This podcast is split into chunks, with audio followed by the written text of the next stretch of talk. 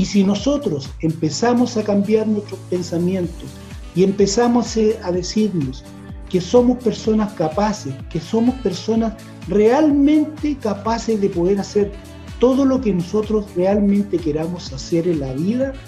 vamos a encontrar que nosotros nos vamos a empezar a subir nuestra autoestima. Y una vez que nosotros empecemos a subirnos nuestros, nuestra autoestima, vamos a empezar a ver que nuestra vida va a empezar a cambiar porque te vas a empezar a iluminar. Si estabas trabajando, vas a empezar a ver